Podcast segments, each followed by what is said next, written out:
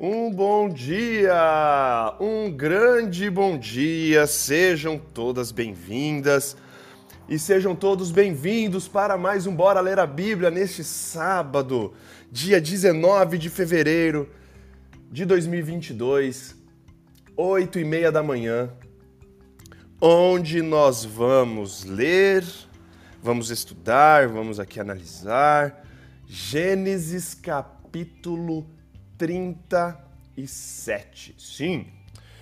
Abram então as Bíblias de vocês. Em Gênesis capítulo 37. Hoje começamos uma nova sessão de Gênesis. Hoje começamos, de fato, a maior história contada no livro de Gênesis. Vai nos tomar aí 13 capítulos essa história. Basicamente, nós iremos começar hoje e terminar só no último capítulo de Gênesis, Gênesis, capítulo 50. Antes de começar então a leitura, vamos fazer uma oração e convidar o Espírito Santo para estar conosco durante o estudo. Oremos. Pai amado e querido, a Ti todo louvor, toda honra e toda glória, Pai. Nós lhe agradecemos porque o Senhor é todo-poderoso, o Senhor é criador, o Senhor é mantenedor. Agradecemos porque o Senhor é amor, o Senhor é justiça e o Senhor, Pai, tem cuidado de nós. Agradecemos, Pai, pelas inúmeras bênçãos que o Senhor nos concede. Agradecemos pela bênção de termos um, lar, temos uma cama. Agradecemos por, pela noite de descanso. Agradecemos, Pai, por estarmos vivos nesse dia com saúde, com tranquilidade. Agradecemos pelo dom da vida e agradecemos pela oportunidade que temos agora de abrirmos a tua palavra, Pai, estudarmos ela de forma livre. E hoje nós vamos começar, Pai, a estudar o livro, o capítulo 37, aqui do início da história de José. Que o Senhor esteja conosco, que o Senhor envie o teu Santo Espírito para estar conosco, para nos dar a sabedoria, para nos dar o entendimento, para que a gente possa compreender as nuances que o texto quer mostrar para a gente. Que o Senhor nos revele novas informações, que o Senhor nos mostre novas perspectivas que antes nós não tínhamos observado e que possamos juntos aqui, Pai, crescer no estudo da tua palavra. Seja com todos que estão aqui ao vivo, Pai, e seja também com os que estão acompanhando a gravação. Tudo isso nós te pedimos e agradecemos por amor do seu santo e maravilhoso nome, Pai. Amém. Muito bem, gente. Gênesis capítulo 37. Ontem nós estudamos todos os descendentes que foram ditos, os descendentes que foram de Esaú, juntamente com os descendentes de Seir, porque lá na, quando Esaú ou Edom se muda para as regiões ali de, de Seir, ele se mistura, os descendentes dele, os filhos, os netos se misturam com os filhos de Seir e as filhas de Seir, e ali começa uma dinastia edomita com reis e tudo mais. Então ontem foi um interlúdio. Hoje nós começamos aqui uma nova uma nova etapa. Nós vamos começar agora, como eu já disse antes, a história de José.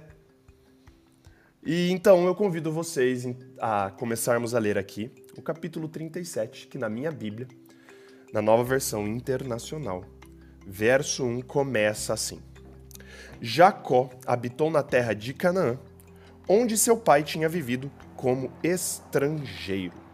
Eu gosto da ênfase aqui que Moisés coloca que Isaac tinha vivido naquela terra não como alguém que era dono daquela terra. Era, ele viveu naquela terra como um estrangeiro. O que Deus já tinha falado para Abraão muitos anos atrás. Ele, ele tinha dito para Abraão, não sei se vocês se lembram, mas eu, eu quero recordar, refrescar na mente de vocês, que ele promete a Abraão que aquela terra, Canaã, seria da descendência dele, mas que ele não veria a, descendência, a, a descendência dele, ele não estaria vivo para ver eles tomando posse da, daquela terra. Falou que demoraria ali 400 anos, quatro gerações, até que a iniquidade dos amorreus chegasse ao limite, lembram-se disso? Então aqui existe ainda ênfase e Moisés querendo contar, escrever para o povo de Israel que estava lendo esse livro, que ainda eles não eram donos da terra. Eles tinham vivido ali como estrangeiros, eles não deram dono de nada. Eu acho muito interessante essa, essa ênfase. Nessa época aqui, e aí ele começa, esta é a história da família de Jacó. Quando José tinha 17 anos, isso é muito interessante. Isso acontece durante todos ali as, as grandes famílias, os patriarcas aqui na Bíblia. Ele fala, o narrador, Moisés, começa falando: Esta é história da família de Jacó. José, quando José tinha 17 anos. Quem conta a história da família, quem conta a história de Jacó não é ele mesmo. Quem conta a história do pai é o filho.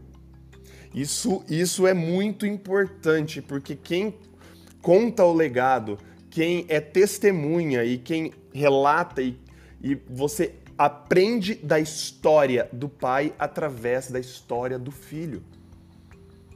Isso coloca sobre a gente uma, um senso, e quando a gente fala né, honrar pai e mãe, quando a gente vê, nós vamos ver lá na frente, lá no, no, nos Dez Mandamentos, lá no Sinai, um dos mandamentos que fala para honrar pai e mãe, muito tem a ver disso. Nós, filhos, que contamos a história dos nossos pais. Nossos pais serão lembrados através de nós. Através dos nossos atos, através da, do nosso exemplo, através do nosso caráter. Nosso caráter, nossa história, nossa vida, o jeito que a gente encara tudo, nós, através disso, contaremos a história dos nossos pais. Isso é muito lindo. E aqui começa mais uma vez assim. Esta é a história da família de Jacó. Quando José tinha 17 anos, pastoreava os rebanhos com seus irmãos. Se Jacó tinha 17 anos, se José tinha 17 anos, fazendo as contas, Jacó aqui já tinha 108 anos de idade. Ele era um velhinho já, ele já era um idoso. Mas ele vai viver bem mais. Eu já disse para vocês, vou até ver aqui onde eu anotei quantos anos que Jacó vive, cara. Ele vive bem, bem mais. Ah, deixa eu achar aqui, ver se eu acho rapidinho nas minhas anotações.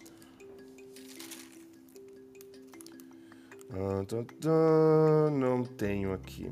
Mas enfim, depois eu vou. Tem algum lugar, alguma passagem, algum versículo aqui da Bíblia que fala quantos anos que Jacó ainda viveu. Mas Jacó aqui tinha 108 anos de idade. Era velhinho. E aí o filho dele, José, o filho da esposa que. Cara, vamos pensar aqui, aqui eu vou me demorar um pouco, e talvez eu demore um pouco mais na história, porque a gente tem que entender todo o contexto que está acontecendo, né? Vale lembrar de como eram os filhos de Jacó, os filhos de Israel.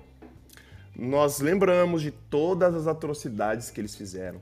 Nós lembramos de quando Diná foi abusada por, por lá por Siquém.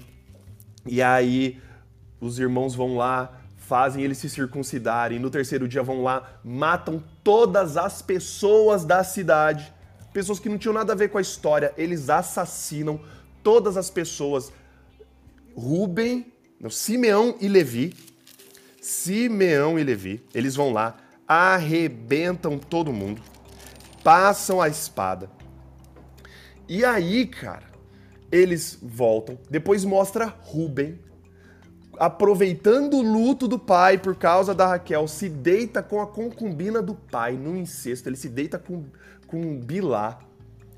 Cara, assim, ó, os filhos de, de Jacó, os filhos de Israel, eram assassinos, adúlteros, promíscuos, invejosos. Eles tinham, cara, se for pegar lá em Gálatas 5 os frutos da carne e, e, e pegar e fazer um check nos filhos de, de, de Israel, eram todos tinham todos isso. E no meio disso tudo, olha o que acontece. Né? Vamos continuar lendo aqui. Quando José tinha 17 anos, pastoreava os rebanhos com seus irmãos. Ajudava os filhos de Bilá e os filhos de Zilpa, mulheres de seu pai, e contava ao pai a má fama deles. Ora, verso 3: Israel gostava mais de José do que qualquer outro filho porque ele havia nascido em sua velhice. Por isso mandou para ele fazer uma túnica longa. Então vamos, vamos começar, vamos construir o personagem aqui. É muito importante a gente ter essa construção do personagem na nossa cabeça para a gente entender motivações, para a gente entender narrativa, para a gente entender tudo. De todos os filhos que Jacó tinha, que Israel tinha, José era o preferidinho. Isso aqui já começa errado. Porque a gente viu lá atrás a preferência de Isaac por Esaú e a preferência de Rebeca por Jacó. Essa preferência declarada por um filho ou por outro já é o suficiente para dar uma tragédia na filha. Muitos pais, eu não sou pai ainda, muitos pais devem ter, tipo assim, um filho, uma filha preferida, mas eles nunca falam.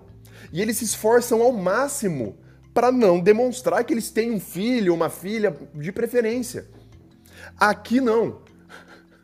Parece que Jacó não aprende. Ele não aprendeu com os erros do pai. O pai preferia Esaú, a mãe preferia ele. Rolou esse racha na família e toda a treta que aconteceu foi por causa dessas preferências. Aqui Jacó, Israel, demonstrando mais uma vez uma preferência declarada pelo filho mais novo, porque era o filho da velhice dele. Além disso, preste atenção. É, José sabia que ele era o preferido, porque o pai dava para ele uma roupa especial. Essa roupa aqui, essa túnica, em algumas traduções fala túnica talar, né? É, o que dá a entender é uma túnica no hebraico, que é uma túnica com mangas compridas, que não eram nem um pouco funcionais para o trabalho de você ficar fazendo, ir lá pastorear no rebanho. E dá a entender que essas roupas eram feitas especialmente para filhos de reis, para príncipes, eram túnicas poderosas.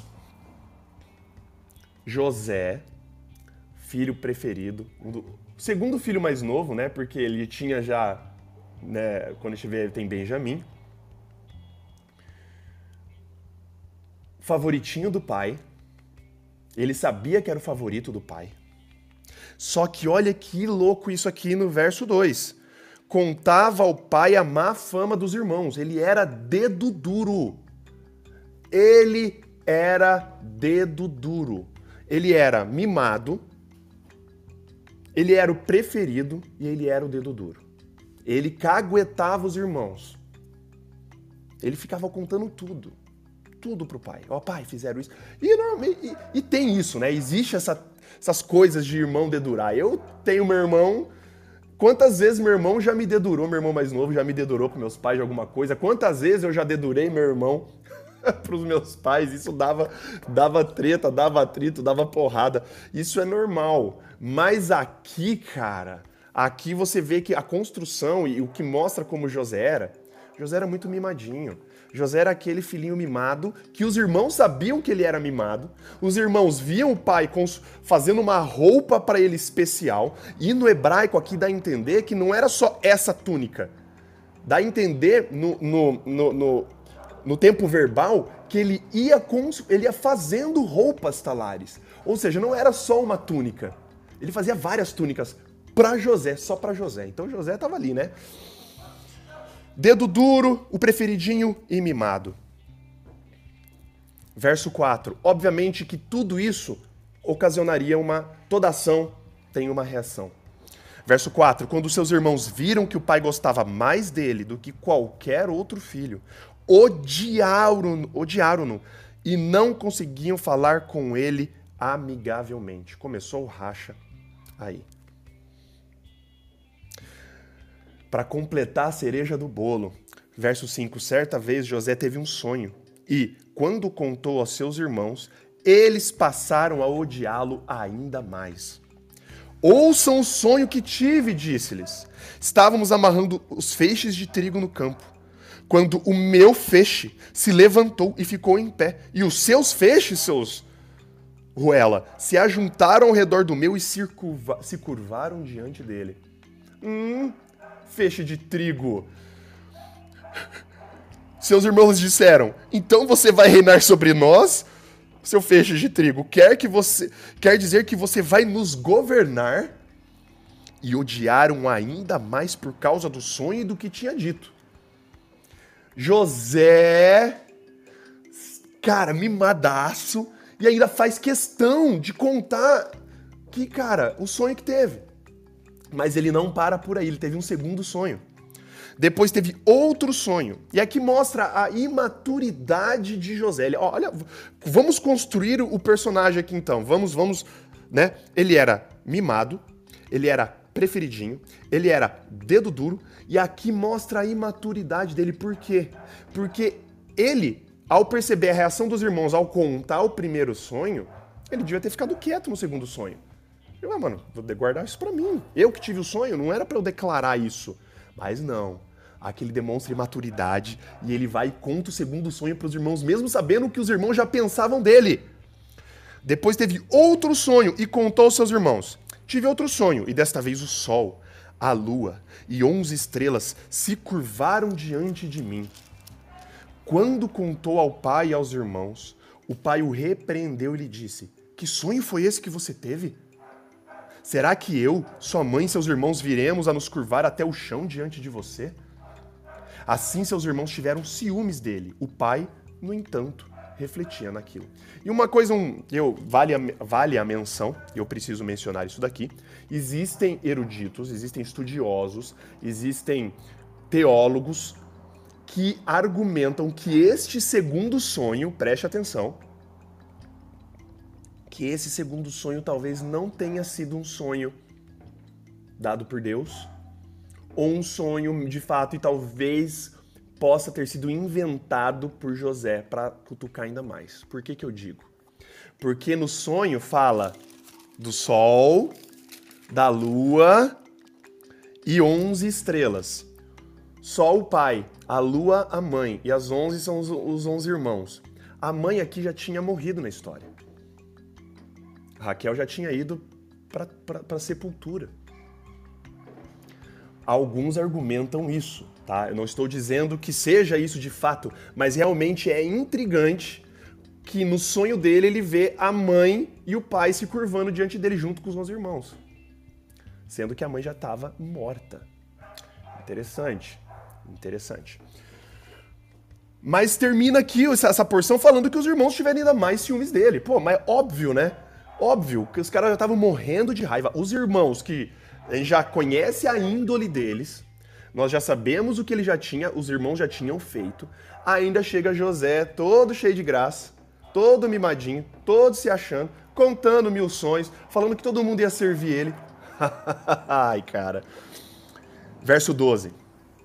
Aí começa agora uma, a próxima sessão. Os irmãos de José tinham ido cuidar dos rebanhos do pai perto de Siquém. E Israel disse a José: Como você sabe, meu filho, seus irmãos estão apacentando os rebanhos perto de Siquém. Quero que você vá até lá. Sim, senhor, disse ele. Disse-lhe o pai: Vá ver se está tudo bem com seus irmãos e com os rebanhos, e traga-me notícias. Jacó o enviou quando estava no vale do Hebron. Vamos lá, de novo. Siquém, vocês lembram de Siquém, certo? Siquém é aquele lugar onde os irmãos tinham feito a chacina, onde os irmãos tinham matado todos os homens, saqueado todos os mortos, roubado todos os itens, trazendo todas as mulheres, rebanho, ouro, prata, no mesmo lugar. Tudo indica, e quando nós vemos lá atrás, né, nós vemos que Jacó, Israel, ainda tinha terras por lá. Porque, cara, a distância entre Hebron, onde Israel estava, para Siquém, é uma distância de mais ou menos 95 quilômetros. Não é uma viagenzinha ali do lado. É quase 100k quase 100 quilômetros de distância, e onde e, e, essa prática de você revezar rebanhos, é, pastagens, é muito comum até os dias de hoje. Então, os irmãos de José pegaram os rebanhos do pai para trocar de passo e estavam indo mais para o norte, 95 quilômetros para o norte.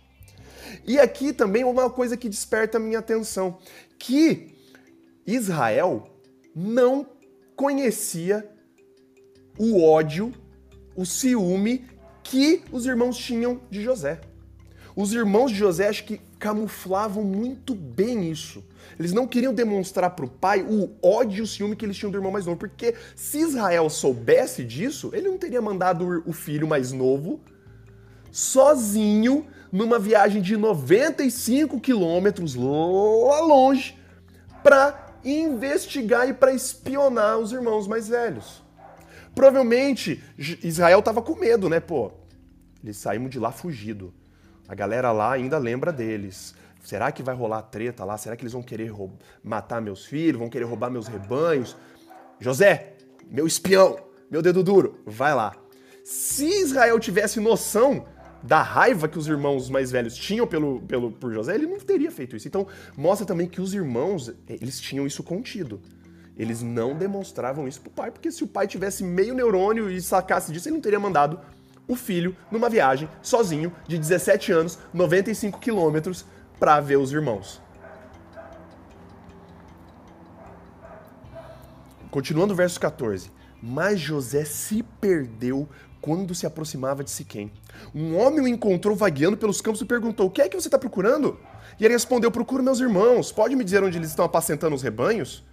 Respondeu o homem: Eles já partiram daqui. Eu os ouvi dizer: Vamos para Dotã. Dotã, de onde de Siquém, era mais 25 quilômetros. Inclusive, tem um milagre muito interessante em Dotã, que nós iremos ler lá em Reis, com Eliseu. Existe um milagre muito interessante que acontece nessa região aqui. Assim, José foi em busca dos seus irmãos e os encontrou perto de Dotã. Mas eles o viram de longe e antes que chegassem, planejaram matá-lo. Lá vem aquele sonhador, diziam uns aos outros. É agora! Vamos matá-lo, jogá-lo num desses poços e diremos que um animal selvagem o devorou. Veremos então o que será dos seus sonhos. Bah. Aqui os irmãos já tramaram, né? Cara, é, agora era perfeito. Cara, 100 quilômetros de distância, mais até, eles estavam em Dotan, que era para o noroeste. Quase 130 quilômetros da casa do pai. Ah, é agora, bicho. Agora que a gente vai completar o nosso, nosso plano aqui desse sonhadorzinho.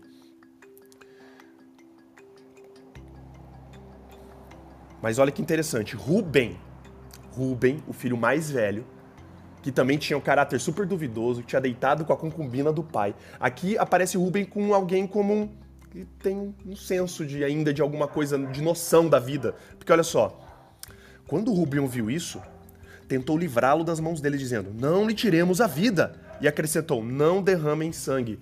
Pelo amor de qualquer coisa, não derrame mais sangue. Joguem-no naquele poço no deserto, mas não toquem nele Aí, nota de rodapé de Moisés. Rubem propôs isso com a intenção de livrá-lo e levá-lo de volta ao pai. Pô, Rubem era o filho mais velho. Rubem tinha noção, ele amava o pai dele.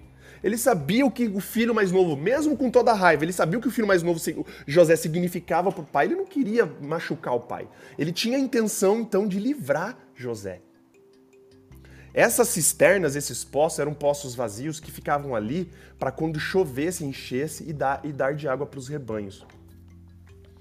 Quando José, chegando José, seus irmãos lhe arrancaram a túnica longa, o que fazia, né, o que era aquele lembrete constante que ele era o favoritinho. Ou seja, deixou ele nu, peladão, tira a túnica, agarram-no e jogaram no poço, que estava vazio e sem água. E olha que, interessante na sequência. Ao assentarem-se para comer, viram longe uma caravana de ismaelitas que vinha de Gileade. Seus camelos estavam carregados de especiarias, bálsamo e mirra que eles levavam para o Egito. Depois de eles terem jogado José no poço peladão lá, eles se assentam para comer. Tipo, ai, eles aliviados, né? Finalmente vai se livrar desse moleque, graças a Deus, tá ligado? Tipo, meu pai.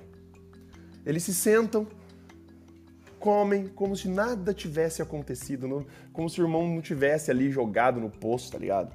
E interessante que, esse, que em Dotan, Dotan era uma rota super grande, uma rota comercial que passava comércio do sul para o norte, do norte para o sul. Era um lugar muito.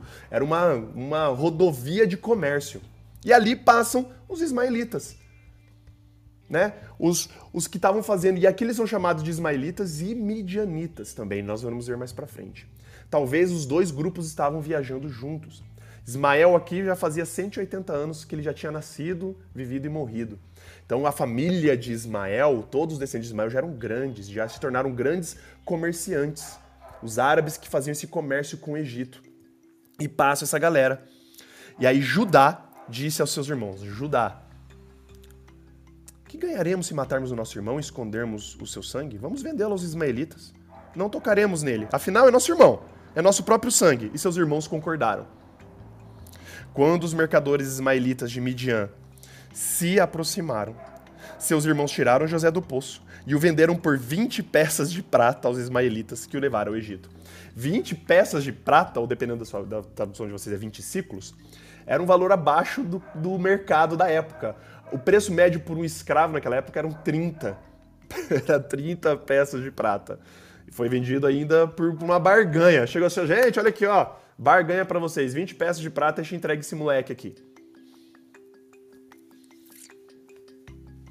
E olha que louco, 20, verso 29. Quando Rubem voltou ao poço, ou seja, os irmãos agiram, fizeram isso, a venda de José sem a presença de Rubem. Rubem, a gente não sabe o que ele foi fazer, se afastou, foi fazer alguma coisa, cuidar do rebanho, alguma coisa assim.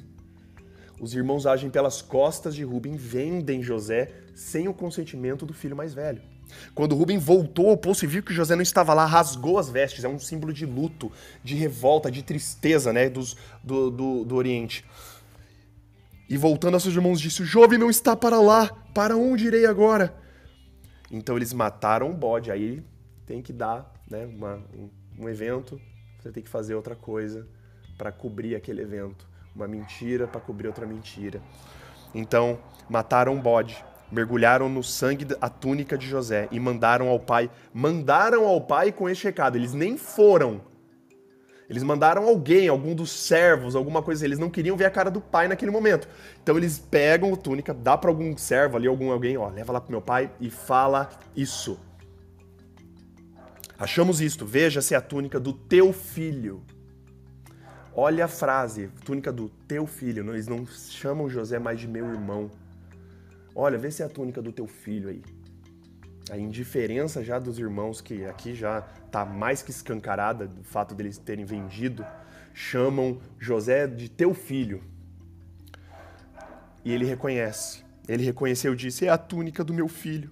Um animal selvagem o devorou. José foi despedaçado. Então Jacó rasgou suas vestes, vestiu-se de pano de saco e chorou muitos dias por seu filho. Agora, ênfase aqui, tantas vezes que repete que ele chorou. Lembra das repetições no texto. Chorou muitos dias por seu filho. Todos os seus filhos e filhas vieram consolá-lo, mas ele se recusou a ser consolado, dizendo: Não! Chorando descerei à sepultura para junto do meu filho. E continuou a chorar por ele. Chorou, chorou, chorou. Ele lamentou muito. E aqui uma coisa, uma, uma curiosidade, né? O verso 35 começa a falar assim: Todos os seus filhos e filhas.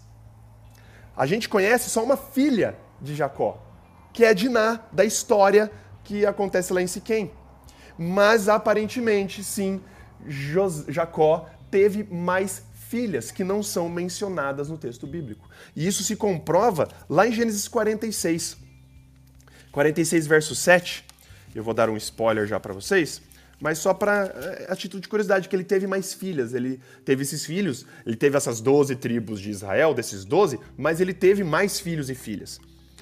Gênesis 46, verso 7 fala assim: Levou consigo, falando de, de Jacó, seus filhos, seus netos, suas filhas e suas netas, isto é, todos os seus descendentes. Então, interessante, né? Então, Jacó, Israel, teve mais filhas além da Diná, que não é mencionado no texto bíblico. E aí, para finalizar aqui, verso 36.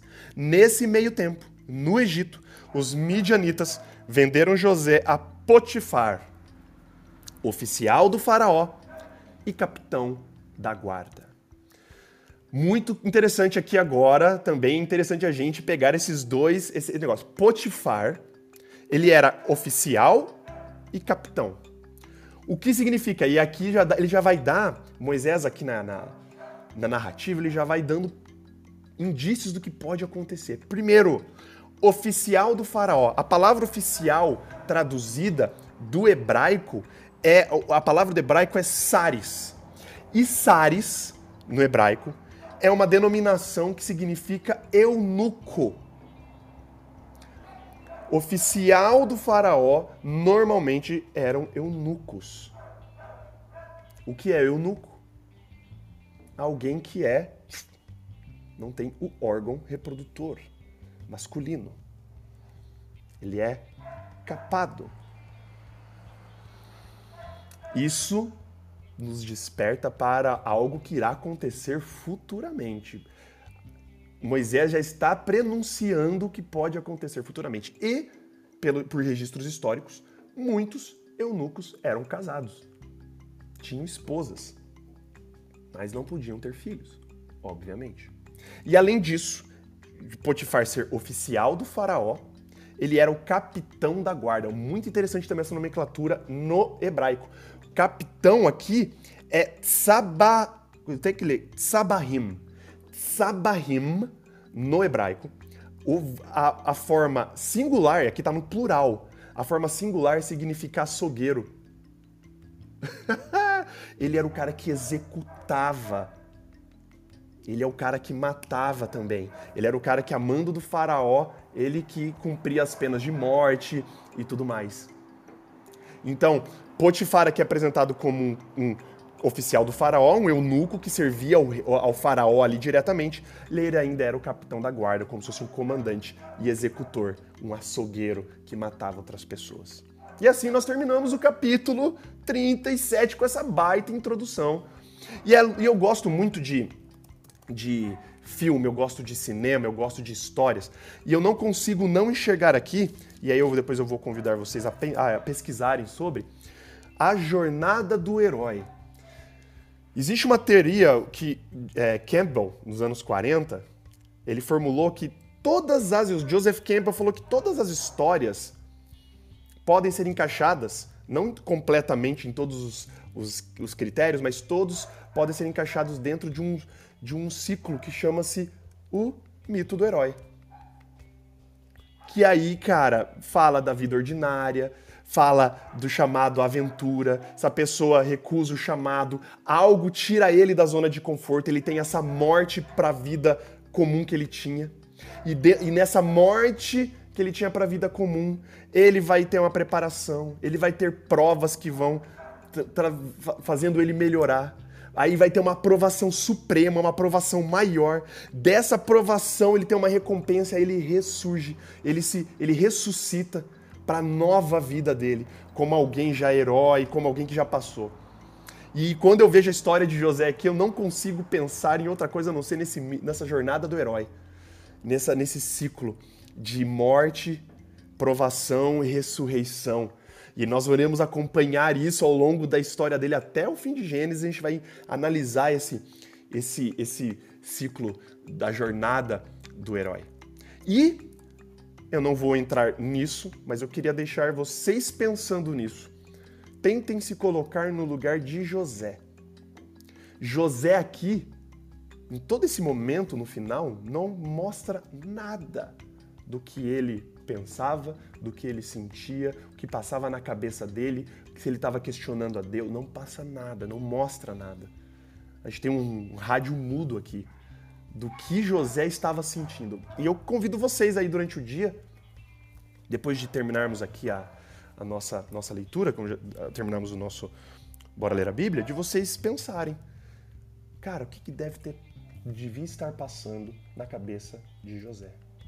Que estaria passando na sua cabeça se tivesse acontecido exatamente isso com você?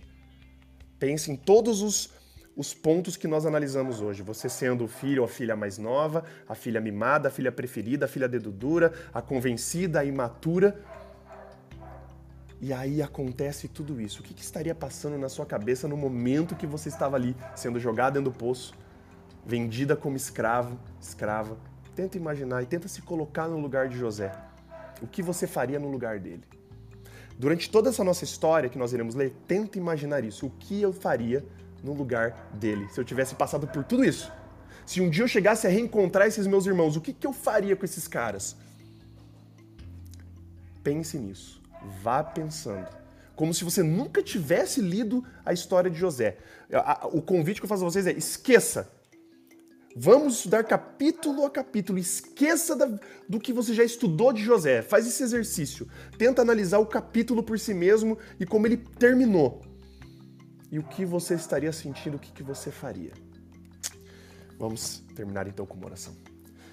Pai amado e querido, lhe agradecemos muito, Pai, por mais um dia. Agradecemos por mais uma vez o estudo da tua palavra. Agradecemos porque hoje nós começamos a estudar a história de José. Maior história do livro de Gênesis. A jornada do herói aqui escancarada. Nós vamos ver, Pai, a, a, desde a queda de José até a sua ressurreição, entre aspas, até a sua ascensão. E é muito interessante nós acompanharmos tudo, tudo isso. E mais interessante ainda, Pai, é nós nos colocarmos no lugar dele. E essa é a tal da empatia, né?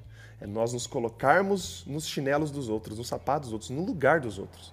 Que durante toda essa nossa leitura, Pai, que acompanharemos aqui pelos próximos 13 dias, quase duas semanas aí de leitura, que nós nos coloquemos todas as vezes no lugar dele. Com sentimentos, com. enfim. Para a gente ver como realmente que José, no final, foi uma pessoa diferenciada, Pai. Queria pedir que o Senhor abençoasse a todos aqui, abençoasse a todas as famílias representadas. Que o Senhor, Pai, nos dê um ótimo sábado, Pai, um ótimo final de semana, com as suas bênçãos, com a sua proteção. Nossos corações também se voltam, Pai, para as vítimas de Petrópolis, as famílias que estão enlutadas, as pessoas que perderam suas casas, a tragédia que está acontecendo lá, Pai. Que esse momento de luto, de tragédia, Pai, desperte em nós a nossa vontade de servir ao próximo, de ser a sua mão ajudadora para o próximo, Pai.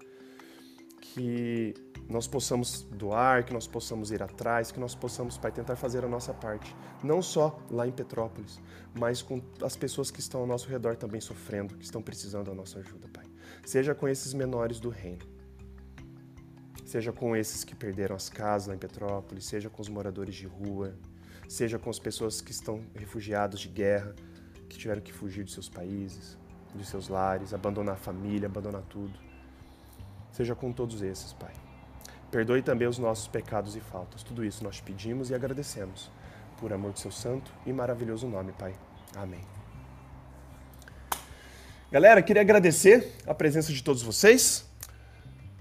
Se é a primeira vez que vocês estão entrando aqui no Bora Ler a Bíblia, seja aqui no Clubhouse, seja no Instagram, saiba que nós fazemos isso todos os dias ao vivo, de segunda a sexta, das 7h30 às 8 da manhã, sábados, domingos e feriados, das 8h30 às 9 todos os dias, lendo um capítulo da Bíblia por vez. Então, fica o convite. Se é a primeira vez que você está entrando, você pode me adicionar aqui no Clubhouse como seu contato. Ativa o sino de notificação do meu perfil e lá você vai ser avisado, avisada toda vez que eu iniciar a sala. É a mesma coisa aqui no Instagram. Se você a primeira vez que você está entrando e gostou, me adiciona aqui como seu contato no Instagram. Ativa no meu, na minha bio, lá no meu perfil, o sino de notificação da live para você ser avisado ou avisado toda vez que eu iniciar a live. E aí o Instagram vai te avisar toda vez que eu iniciar a live. Caso você perca o ao vivo, nós subimos isso aqui também para o nosso podcast no Spotify. Procura lá no Spotify, bora ler a Bíblia, e lá estão os áudios, e lá todos os estudos, desde Gênesis 1 até o presente agora, Gênesis 37. Também subimos o vídeo da nossa live do Instagram para o nosso canal no YouTube, caso você queira assistir o vídeo também. Então não há desculpa para você perder mais nenhum capítulo da Bíblia aqui pelo Bora Ler a Bíblia. E se você tem gostado do projeto, convide outras pessoas. Fale do projeto Bora Ler a Bíblia, desse estudo sistemático da Bíblia, um capítulo da Bíblia por vez. Tudo isso com a, o objetivo de tentar fazer todos nós voltarmos ao hábito do estudo diário da Bíblia. Não só aqui nesses momentos, mas você em sua casa, sozinha, sozinho, você pegar a Bíblia e você investigar a palavra diariamente. Beleza, gente? Foi um prazer começar hoje aí. Começamos então uma nova história, uma grande história. Espero conto com a presença de vocês aí diariamente para vermos o que vai se desdobrar da história de José. Beleza? Então ficamos por aqui. Até amanhã então, oito e meia da manhã, com Bora Ler a Bíblia, Gênesis capítulo 38. Um beijo, um abraço para vocês. Valeus e falous!